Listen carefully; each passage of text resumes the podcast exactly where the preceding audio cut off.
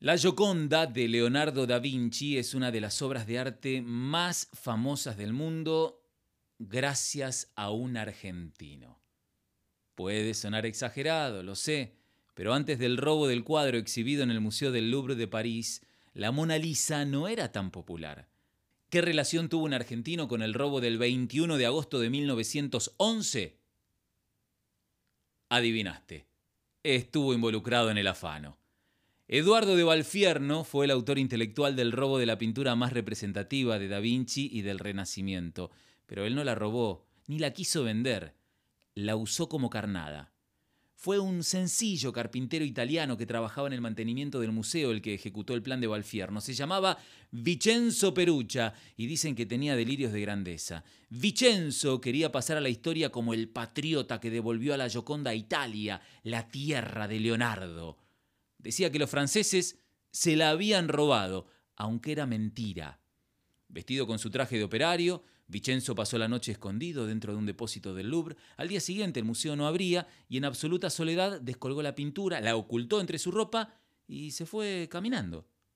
La noticia pronto llegó a cada rincón del mundo y el argentino Valfierno puso en marcha su obra maestra en complicidad con un talentoso falsificador que reprodujo casi a la perfección seis copias de la Mona Lisa durante más de un año, Valfierno, que en París hacía pasar por marqués y en realidad era un chanta, vendió a millonarios sin escrúpulos cada una de las copias como si fuese la original.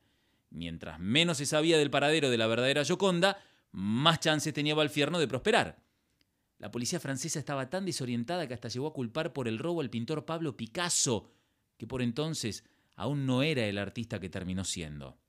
La Gioconda de Da Vinci estuvo meses a pocas calles del Louvre, en el fondo de un baúl dentro de la habitación del hotel donde se hospedaba Vicenzo.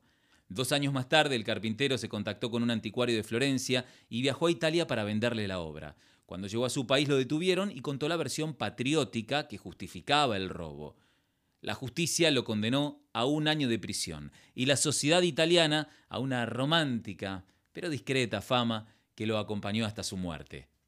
Valfierno estafó a sus víctimas y terminó sus días en Estados Unidos, donde falleció en 1931. Antes le contó a un amigo periodista norteamericano el origen de su fortuna y le dio detalles sobre el robo. Solo debía esperar su partida para contar la verdad. Y así fue. Otro periodista, pero argentino, superó el deseo del estafador.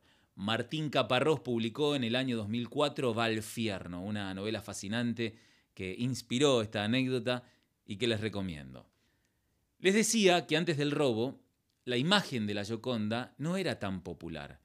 Durante su ausencia, las visitas al Louvre para ver el hueco en la pared se multiplicaron. Y cuando regresó en enero de 1914, su fama no paró de crecer hasta convertirse en la obra del museo la estás viendo, ¿no? Ni hace falta que cierres los ojos para construir la imagen de la Mona Lisa que sonríe segura, enigmática, como saliéndose con la suya. Después de estafar a los millonarios, el impostor Valfierno, ¿habrá sonreído como ella? ¿O tal vez se rió a carcajadas? No lo sé, pero seguro que se salió con la suya.